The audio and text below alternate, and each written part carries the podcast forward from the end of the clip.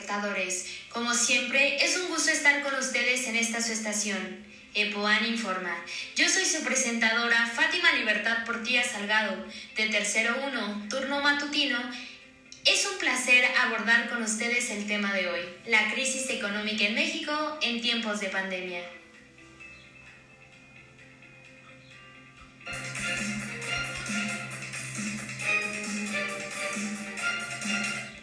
Como es bien la pandemia de COVID-19, derivada de la enfermedad ocasionada por el virus SARS-CoV-2, fue identificada por primera vez en diciembre de 2019 en la ciudad de Wuhan, capital de la provincia de Hubei en la República Popular China. El primer caso de COVID-19 en México se detectó el 27 de febrero de 2020, por lo cual el 14 de marzo la Secretaría de Educación Pública adelantó el periodo de vacaciones de Semana Santa, extendiéndolo a un mes. Lo que parecía tan solo un descanso continúa hasta el día de hoy y ha cambiado la forma en que aprendemos, nos desarrollamos y socializamos. Tocaremos el tema de el impacto económico. El impacto de la pandemia sobre la actividad económica en México ha sido muy significativo. Para comprender mejor la magnitud y características de dicho impacto, lo hemos dividido en tres fases. Por un lado, se tuvo un primer efecto a finales del primer trimestre de 2020, derivado del cierre de varios países y de la correspondiente cancelación de vuelos comerciales a nivel mundial. Esto representó un enorme choque negativo en marzo en aquellas entidades y regiones del país orientadas a las actividades turísticas, como lo son Quintana Roo, Baja California Sur, Veracruz, Guerrero, entre otras. Por otro lado, se paralizaron las exportaciones e importaciones, lo que trajo consigo un declive a nivel global el inicio del confinamiento se reflejó en las primeras disrupciones importantes en los procesos productivos asociados a las cadenas globales de valor de algunos sectores manufactureros. En una segunda instancia, la actividad económica en el país se desaceleró de manera significativa, como resultado de la decisión de suspender todas aquellas actividades consideradas como no esenciales.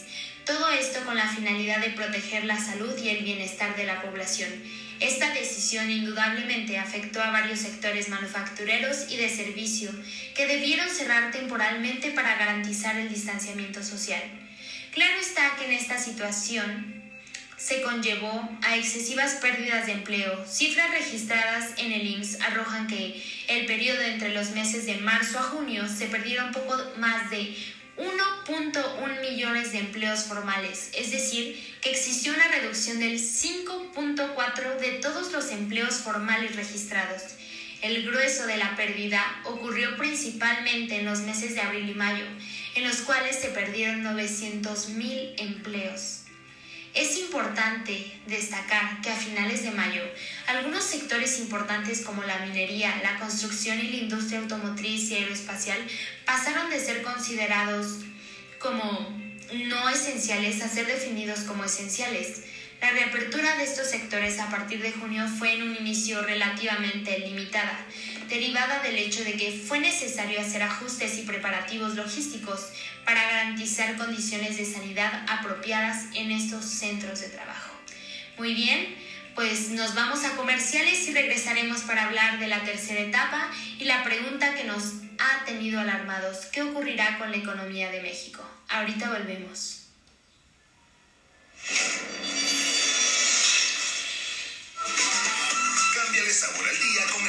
Fresca que Industrializadora del Campo trae para ti en sus sabores frambuesa, limón y melocotón. Consíguelo en tu tienda más cercana. En las mañanas y por las tardes te hemos acompañado por más de dos décadas porque sabemos que te mereces un pan más natural, más nutritivo y más sabroso. Protege a tu familia. No esperes hasta el último momento y ordena tu shelter hoy. Llámanos al 405-421-1343 o visítanos en el 6008 Sur Douglas Avenue. Be safe, be smart.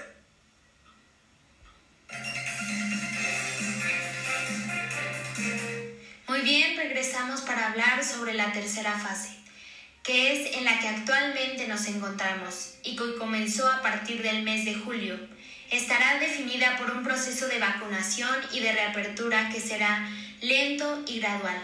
Esto se debe a que los contagios continúan en niveles relativamente elevados y que los temores de un rebrote de la enfermedad aún están presentes. Esto implica que la nueva normalidad será una de las varias actividades económicas que seguirán estando afectadas y que no podrán regresar a sus condiciones previas en tanto no se cuente con una solución más definitiva al tema de la pandemia.